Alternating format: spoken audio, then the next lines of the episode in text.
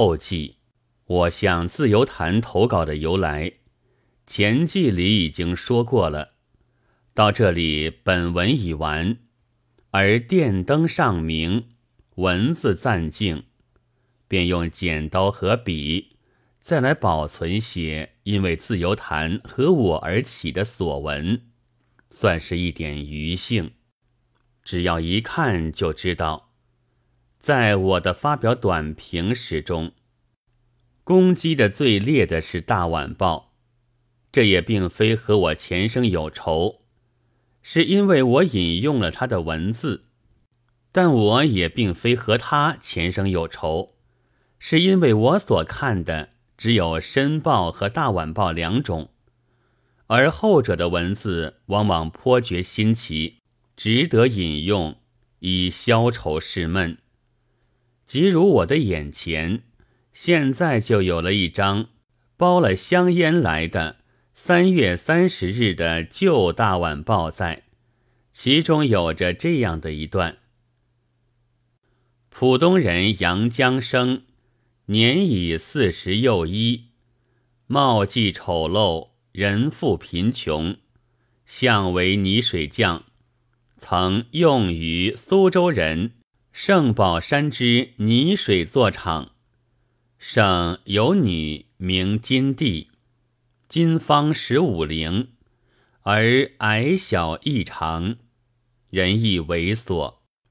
昨晚八时，杨在虹口天同路与圣相遇，杨兼其女，经捕头向杨询问，杨毫不抵赖。承认自去年一二八以后，连续行奸十余次，当派探员将圣金帝送往医院，由医生验明确非处女。今晨借送第一特区地方法院，经刘玉贵推事提审，补防律师王耀堂。以被告有未满十六岁之女子，虽其后数次皆系该女自往被告家相救，但案法亦应强奸罪论，应请讯究。旋传女父盛宝山讯问，据称楚不知有此事，前晚因事则女后，女忽失踪。直至昨晨才归，言结之下，女使卫往被告家，并将被告诱奸经过说明，我方得悉，故将被告扭入补房云。既由圣金帝陈述，与被告行奸，自去年二月至今已有十余次。每次均系被告将我唤去，并着我不可对父母说之云。至知阳江生供，圣女相呼我为叔，纵欲奸犹不忍下手，故绝对无此事。所谓十余次者，系将圣女带出游玩之次数等语。刘推事以本案尚需调查，欲被告收押，改期再讯。在记事里分明可见，圣对于杨，并未说有伦常关系。杨供女称之为叔，是中国的习惯。年长十年左右，往往称为叔伯的。然而，《大晚报》用了怎样的题目呢？是四号和头号字的。蓝图牛王补房控诉，甘叔奸侄女，女自称被奸过十余次，男只系游玩，并非风流。他在书上添一“甘”字，于是女就化为侄女。杨江生也因此成了逆伦或准逆伦的重犯了。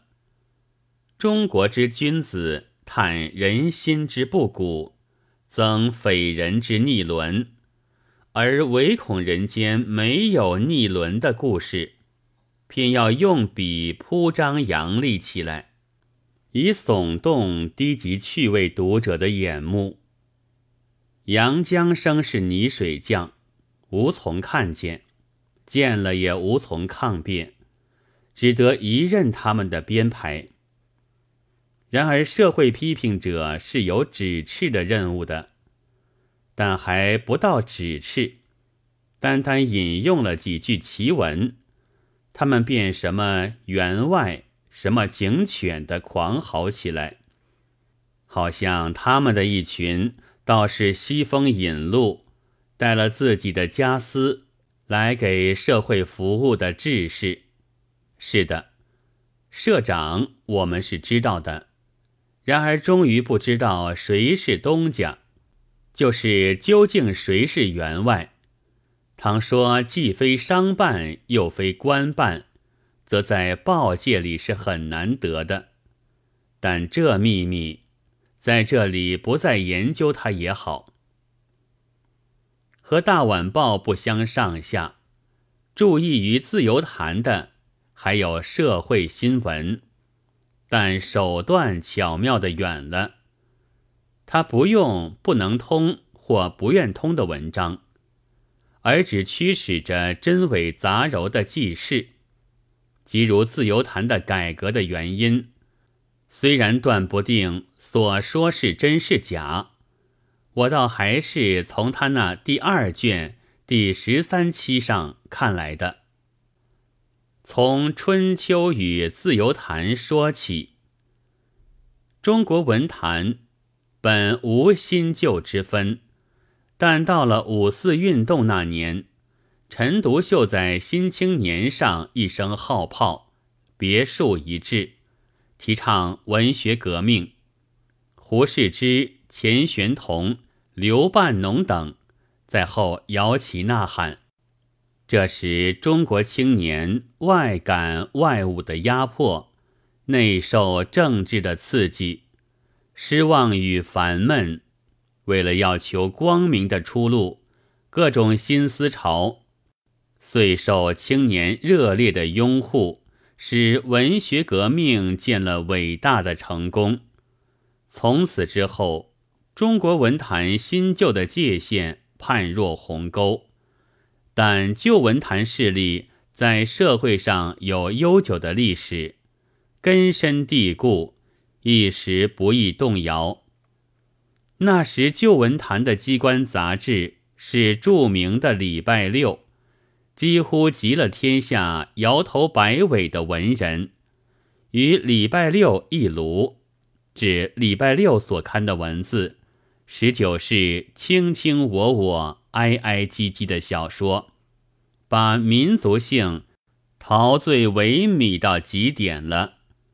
此即所谓鸳鸯蝴蝶派的文字，其中如徐枕亚、吴双热、周寿娟等。尤以善谈鸳鸯蝴蝶著名。周寿娟且为礼拜六派之健将。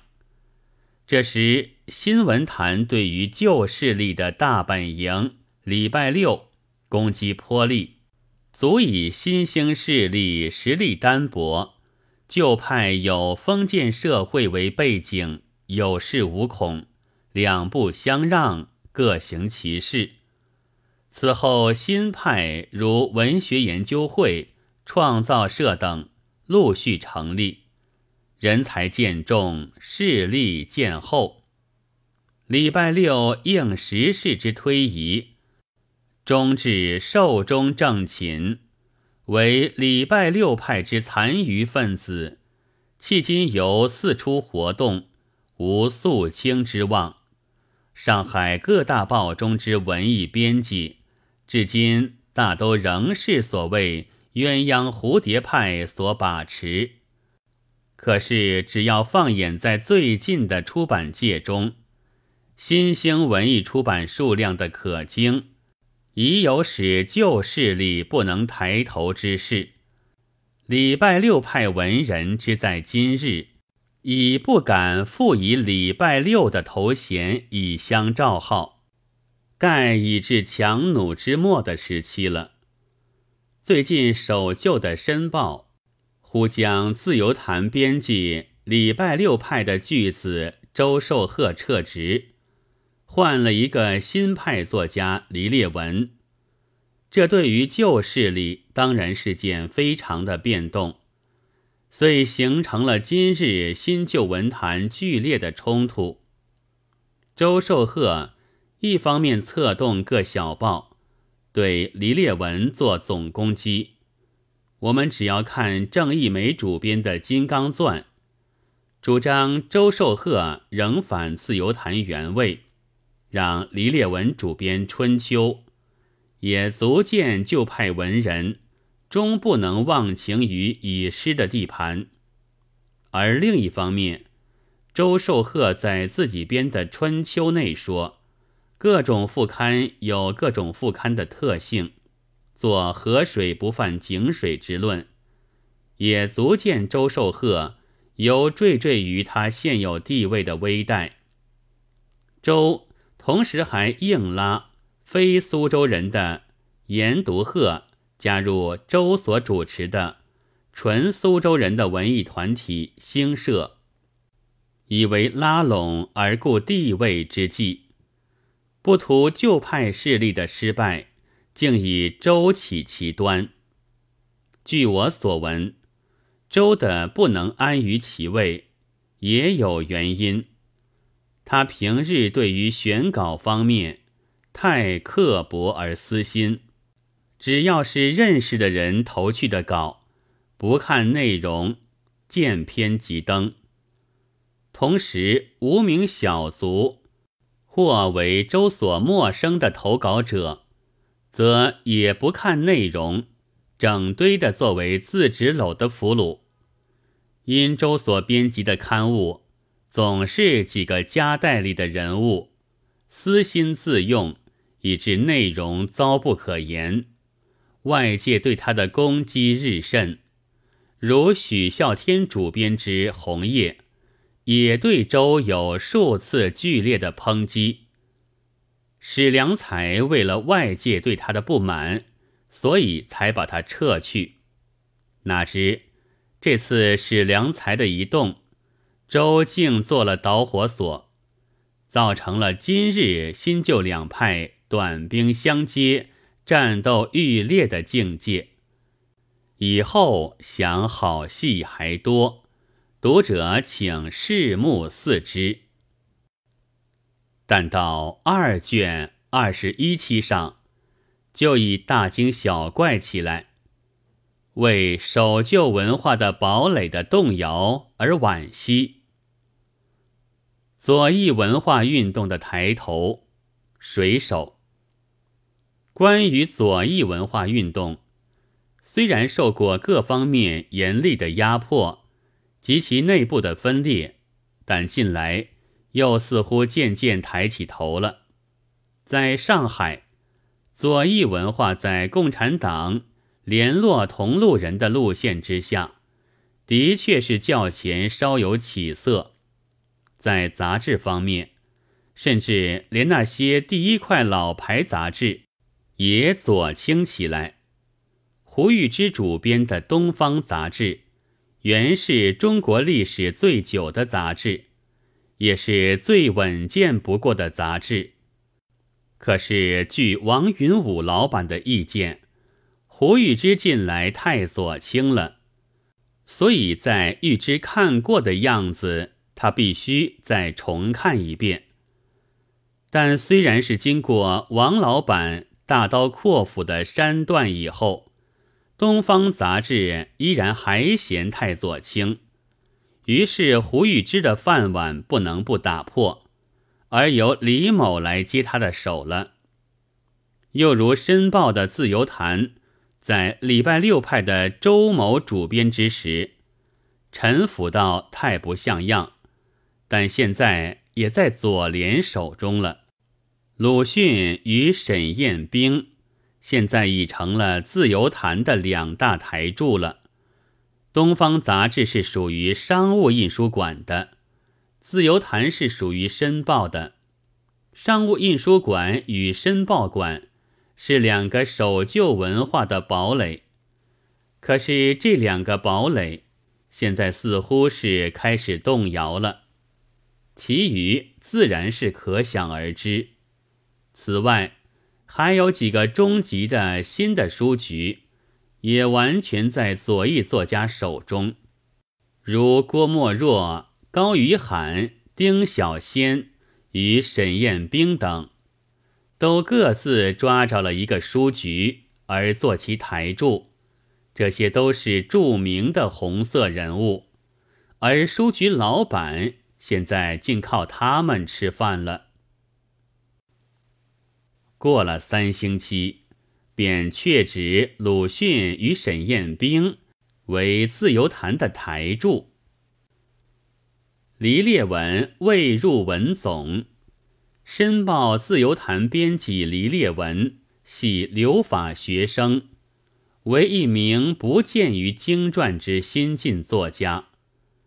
自彼接办自由坛后，自由坛之论调为之一变，而执笔为文者，亦由兴社礼拜六之旧世文人，亦为左翼普罗作家。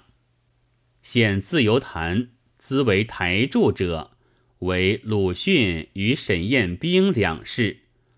鲁迅在自由坛上发表文稿尤多，署名为何家干。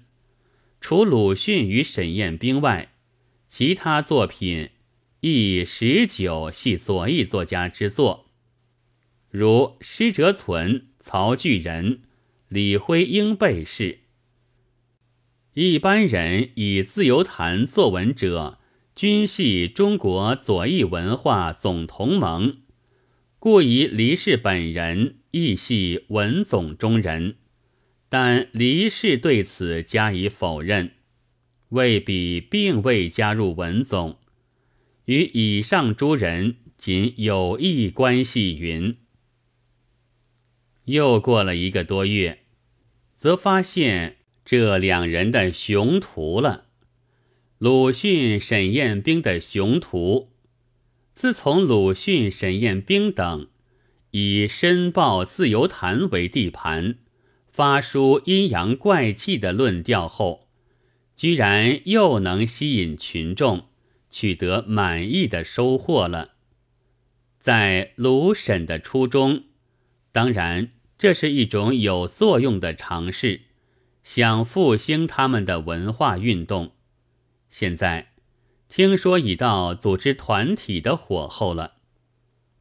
参加这个运动的台柱，除他们二人外，有郁达夫、郑振铎等。交换意见的结果，认为中国最早的文化运动是以语丝社、创造社。及文学研究会为中心，而消散之后，语思创造的人分化太大了，唯有文学研究会的人大部分都还一致，如王统照、叶绍钧、徐志之类，而沈彦冰及郑振铎一向是文学研究派的主角，于是决定。循此路线进行，最近连田汉都愿意率众归附，大概组会一事已在必成，而且可以在这红五月中实现了。这些记载与编辑者黎烈文是并无损害的，但另有一种小报式的期刊，所谓微言。却在《文坛进行曲》里刊了这样的记事：曹巨人经黎烈文等少介，已加入左联。这两种刊物立说的差异，由于私怨之有无，是可不言而喻的；但微言却更为巧妙，只要用寥寥十五字。便并现两者，使都成为必被压迫或受难的人们。到五月初，对于自由谈的压迫逐日严谨起来了。我的投稿后来就接连的不能发表，但我以为这并非因了社会新闻之类的告状，倒是因为这时正值禁谈时事，而我的短评却。时有对于时局的愤言，也并非仅在压迫自由谈。这时的压迫，凡非官办的刊物所受之度，大概是一样的。但这时候最适宜的文章是鸳鸯蝴蝶的游泳和飞舞，而自由谈可就难了。到五月二十五日。终于刊出了这样的启示。编辑室，这年头说话难，摇笔杆尤难。这并不是说祸福无门，为人自照，实在是天下有道，庶人相应不易。编者仅居一半新乡，欲请海内文豪，从兹多谈风月。少发牢骚，属作者编者两蒙其修。若必论长义短，妄谈大事，则色之自录既有所不忍，不知报端又有所不能，陷编者于两难之境，未免有失数道。语云：识时务者为俊杰，编者。敢以此为海内文豪告，区区苦衷浮起金剑。这现象好像很得了社会新闻群的满足了。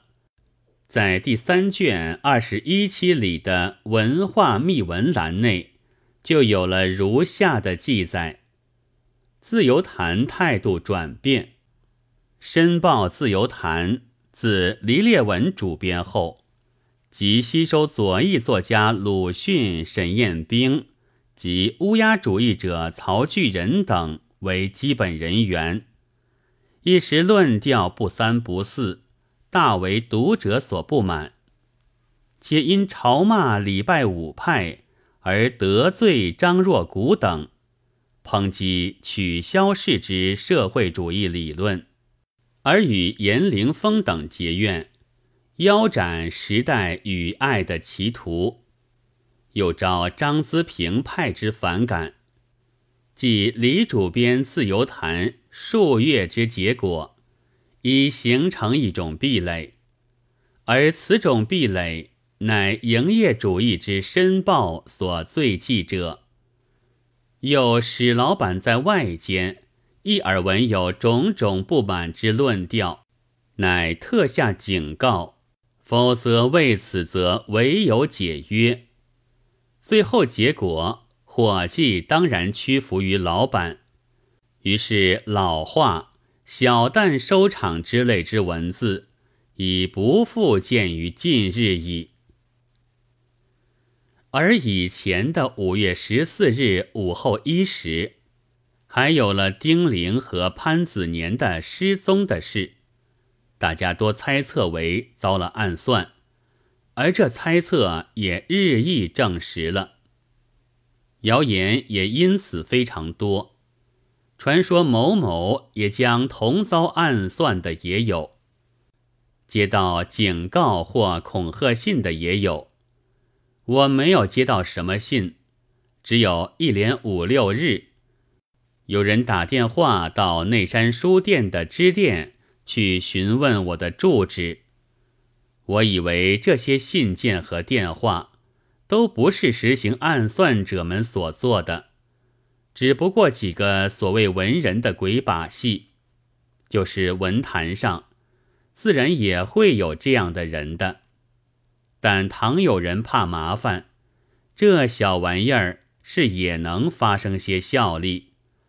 六月九日，自由坛上，渠庐絮语之后，有一条下列的文章，我看便是那些鬼把戏的见效的证据了。编者复告：昨得子展先生来信，现已全力从事某项著作，无暇旁骛。渠庐絮语就此完结。终于，《大晚报》静观了月余。在六月十一日的傍晚，从他那文艺副刊的火炬上发出豪光来了。他愤慨的很。到底要不要自由？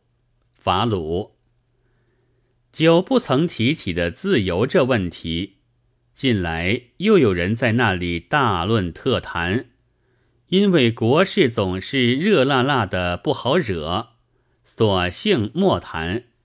死心再来谈风月，可风月又谈得不称心，不免喉底里喃喃的露出几声要自由，又觉得问题严重，喃喃几句倒是可以，明言直语似有不便，于是正面问题不敢直接提起来论，大刀阔斧不好当面晃起来。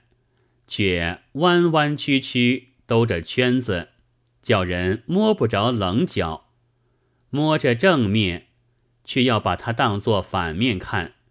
这原是看幽默文字的方法也。心要自由，口又不明言，口不能代表心，可见这只口本身已经是不自由的了。因为不自由。所以才讽讽刺刺，一会儿要自由，一会儿又不要自由，过一会儿再要不自由的自由和自由的不自由，翻来覆去，总叫头脑简单的人弄得神经衰弱，把捉不住中心。到底要不要自由呢？说清了，大家也好顺风转舵。免得闷在葫芦里，失掉听懂的自由。照我这个不是雅人的意思，还是粗粗直直的说：咱们要自由，不自由就来拼个你死我活。本来自由并不是个非常问题，给大家一谈，倒严重起来了。问题到底是自己弄严重的。如再不使用大刀阔斧，将何以冲破这黑漆一团？细针短刺毕竟是雕虫小技，无助于大题。几次嘲讽更已属另一年代的老人所发的一语。我们聪明的知识分子又何尝不知道，讽刺在这时代已失去效力。但是，要想弄起刀斧，却又觉左右掣肘。在这一年代，科学发明，刀斧自然不及枪炮，生见于蚁本不足惜。无奈我们无能的知识分子，偏吝惜他的生命和。这就是说，自由原不是什么稀罕的东西。给你一谈，倒谈的难能可贵起来了。你对于时局本不该弯弯曲曲的讽刺，现在他对于讽刺者是粗粗直直，要求你去死亡。作者是一位心直口快的人，现在被别人累得要不要自由也摸不着头脑了。然而，六月十八日晨八时十五分，是中国民权保障同盟的副会长杨幸福遭了暗杀。这总算拼了个你死我活。法鲁先生不再在火炬上说亮话了，只有社会新闻却在第四卷第一期里，还描出左翼作家的懦怯来。左翼作家纷纷离沪。在五月，上海的左翼作家曾喧闹一时，好像什么都要染上红色。文艺界全归左翼，但在六月下旬，情势显然不同了。非左翼作家的反攻阵线布置完成，左翼的内部也起了分化。最近上海暗杀之风甚盛，文人的脑筋最敏锐，胆子最小，而脚步最快。他们都以避暑为名离开了上海。据确讯，鲁迅赴青岛，沈雁冰在浦东乡间，郁达夫杭州，陈望道回家乡，连彭子、白薇之类的踪迹。都看不见了。西湖是诗人避暑之地，孤岭乃阔老消夏之区，神往尚且不敢，而况深游？杨幸福一死，别人也不会突然怕热起来的。听说青岛也是好地方，但这是梁实秋教授传道的圣境。我连遥望一下的眼福也没有过。道先生有道，待我设想的恐怖其实是不确的，否则一群流氓几支手枪，真可以治国平天下了。但是嗅觉好像特别灵敏的威严，却在第九期上载着另一种消息。自由的风月，顽石。黎烈文主编之《自由谈》，自宣布只谈风月，少发牢骚以后，而新晋作家所投真正谈风月之稿，仍具登载。最近所载者，非老作家化名之讽刺文章，及其刺探们无聊之考古。闻此次辩论旧剧中的锣鼓问题，署名罗富者即陈子展，何如者即曾经被捕的黄素。此一笔糊涂官司，颇骗得稿费不少。这虽然也是一种牢骚，但真正谈风月和曾经被捕等字样，我觉得。是用的很有趣的。昔化名为顽石，灵气之不忠于鼻子，若我辈者，竟莫辨其为新晋作家，亦老作家也。